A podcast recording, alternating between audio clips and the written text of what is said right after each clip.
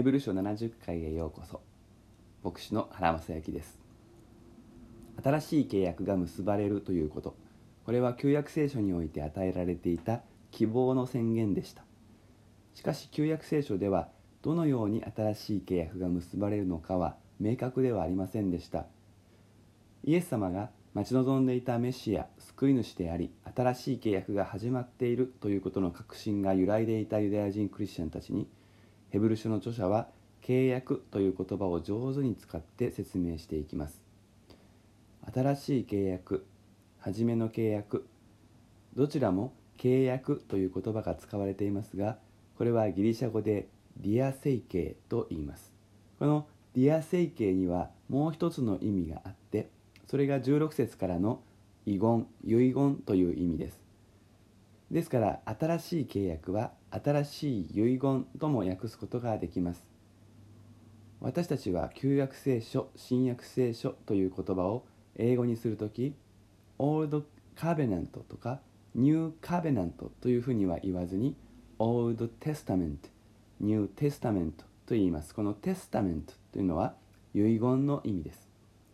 私たちは古い遺言と新しい遺言という2つの部分からなる一つの聖書を持っているんです。契約は遺言でもある。この言葉の意味を用いてヘブル書の著者はどのように新しい契約が結ばれることになるかを解き明かすのです。遺言ならば誰かが死ななくてはなりません。誰かの死によって新しい遺言は効力を持つことになります。そうその遺言者こそキリスト救い主なのだ。ヘブル書の著者はそう説くのです。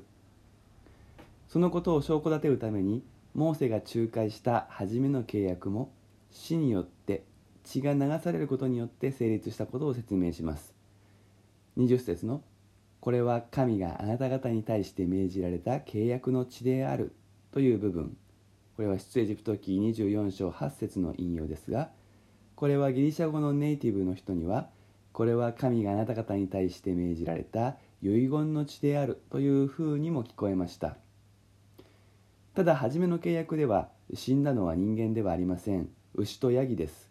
ですからあくまでもこれは本当は別の誰かの死によるものとして行われるはずの遺言なんだけれども代用としてということになります。ではモーセが仲介した時に本当は誰が死ぬべきだったのでしょうか。それは神様です。神様が自分の血を流してまあ、最も神様に血があればの話ですがご自分の遺産によって罪の解決を行うということ。これがモーセの時からの神様のお考えでした。けれども神様は死ねないのです。神様ですから。死ねない以上遺言は発行しません。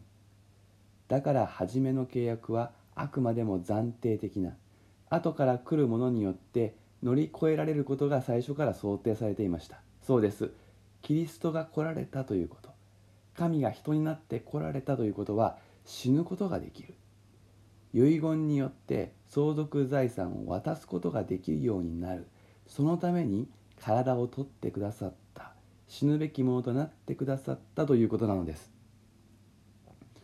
アダムが神に背いて以降あの最初の違反からずっと約束された永遠の資産である。神との永遠の交わりに生きる永遠の命。神の御国新しい天と新しい地に住む権利は罪によって妨げられてきました。罪によって約束から締め出されてきたのです。しかしキリストの死によって効力を持つようになった遺言は最初の違反から始まる全ての全人類の違反。これに対する罰金を十分に払うことができ余りが出るほど莫大なものでした。遺言のことを英語では「will」意思とも言います。死んだ後に自分の財産について意思を表す。これが遺言だからです。イエス様は自分の死によって生じる莫大な贖いの力。その価値を求める者には差別なく与える。そのような意思を表してくださいました。それゆえ私たちはイエス様のこの遺言のおかげでイエス様の命による贖いをいただき約束された永遠の資産を受け継ぐことができるものに変えられたのです。私たちは莫大な遺産イエス様の血をすでに受け継ぎこれによってさらに莫大な資産永遠の命を受け継ぐ資格をいただいている。この二重構造に心を止めましょう。今の時はこの2つの間にあります。イエス様の血という遺産永遠の命という資産。このどちらかが由来でも信仰生活はおかしくなります。この2つの間にあって私たちが信仰と希望と愛に生きるのです。36回目は以上です。それではまたお耳にかかりましょう。